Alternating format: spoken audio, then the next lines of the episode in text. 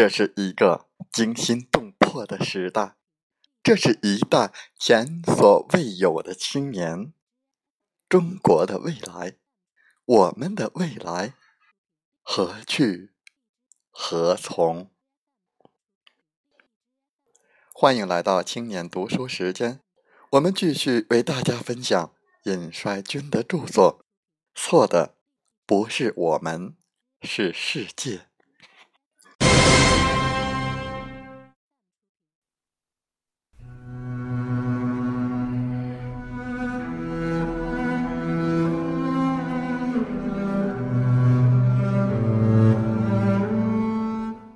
一九九六年，美国总统克林顿签署《通讯规范法》，其中有两项条款，旨在保护未成年人免受互联网有害内容的侵害。条款规定，向未满十八岁的未成年人传送淫秽下流信息为犯罪。但美国公民自由协会向费城联邦法院提出起诉，认为其违反宪法第一修正案。第二年，美国联邦最高法院宣布这一法规违宪。大法官在法庭陈词中说：“我们相信通信规范法缺乏宪法第一修正案所规定的限制性言论所必须具有的精确性。为了防止未成年人接近可能有害的言论。”通信规范法实际上压制了大量成年人所享有的接受和发送言论的宪法权利，而在评论成年人的言论自由时，我们已经十分清醒的决定，下流但不淫秽的性表达是受宪法第一修正案保护的。既然有了这样的法律保护，我们对于下面的新闻也就不会感到惊讶了。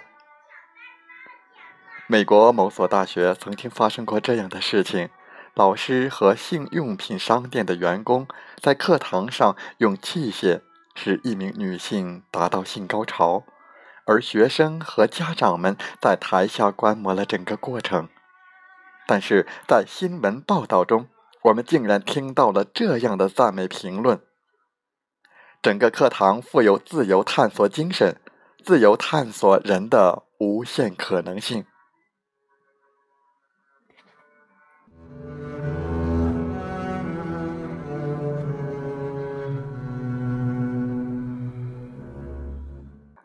马克思在《德意志意识形态》一文中写道。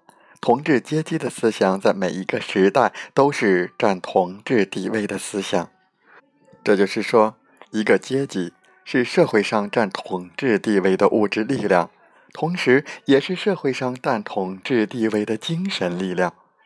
支配着物质生产资料的阶级，同时也支配着精神生产资料。因此，那些没有精神生产资料的人的思想，一般的。是隶属于这个阶级的。统治阶级并不总是用强制的方法来压迫剥削被统治阶级，长期的暴政必然导致最激烈的反抗，必然撼动统治阶级的地位。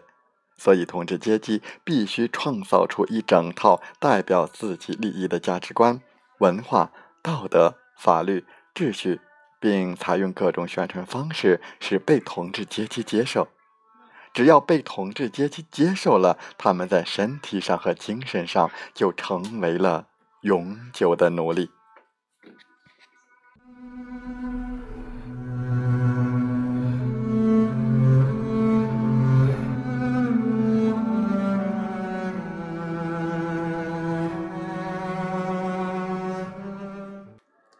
原教旨主义自由观认为，人有绝对的权利自由支配他的身体和精神，或者自由的追求真善美，追求身心和谐，或者自由的堕落，让自己的身心支离破碎，痛苦不堪，甚至自杀，而外人不应该干预。但问题的关键在于。在垄断资本占据统治地位的社会构架下，社会媒体会一致的宣扬感官享乐，营造出一个让儿童和青年堕落的环境，使他们失去对人性的客观认识，失去对自我的清醒认识，失去独立思考和判断的能力，失去对社会问题的关注，失去对社会本质的认识，失去反抗精神。他们宣称。不能让其他人和机构干预儿童和青年的思想和行为，但是他们自己却天天做着这样的事情。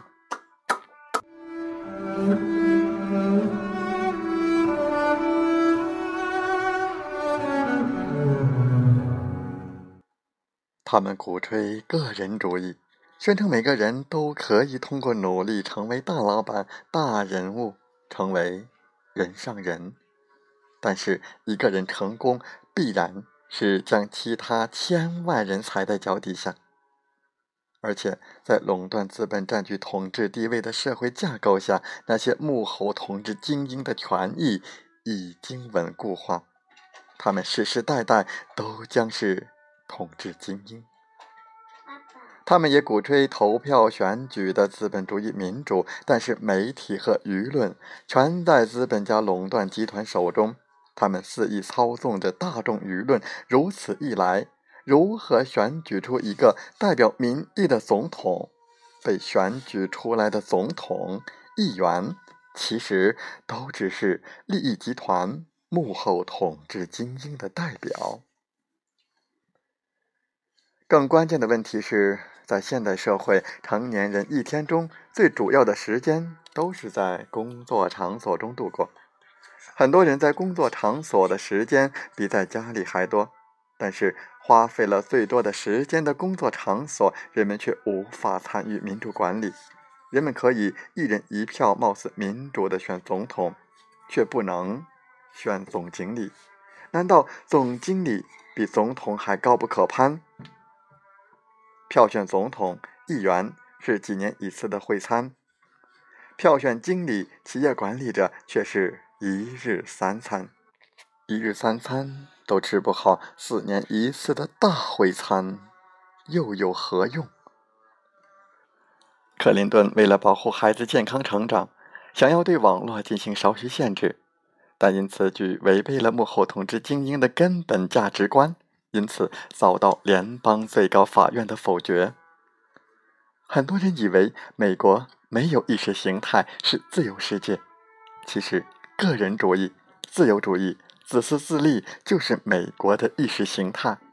这个形态构成了美国的政治、经济、文化基础，将权力和资本集中到少数人的手中，使大众变成一盘散沙。马克思说：“整个历史无非是对人性的不断改造而已。”那么，什么样的道德？什么样的思想和行为才最符合人的身体和精神，使人获得幸福？什么样的道德、什么样的思想和行为才最符合大多数人的利益？这值得深思。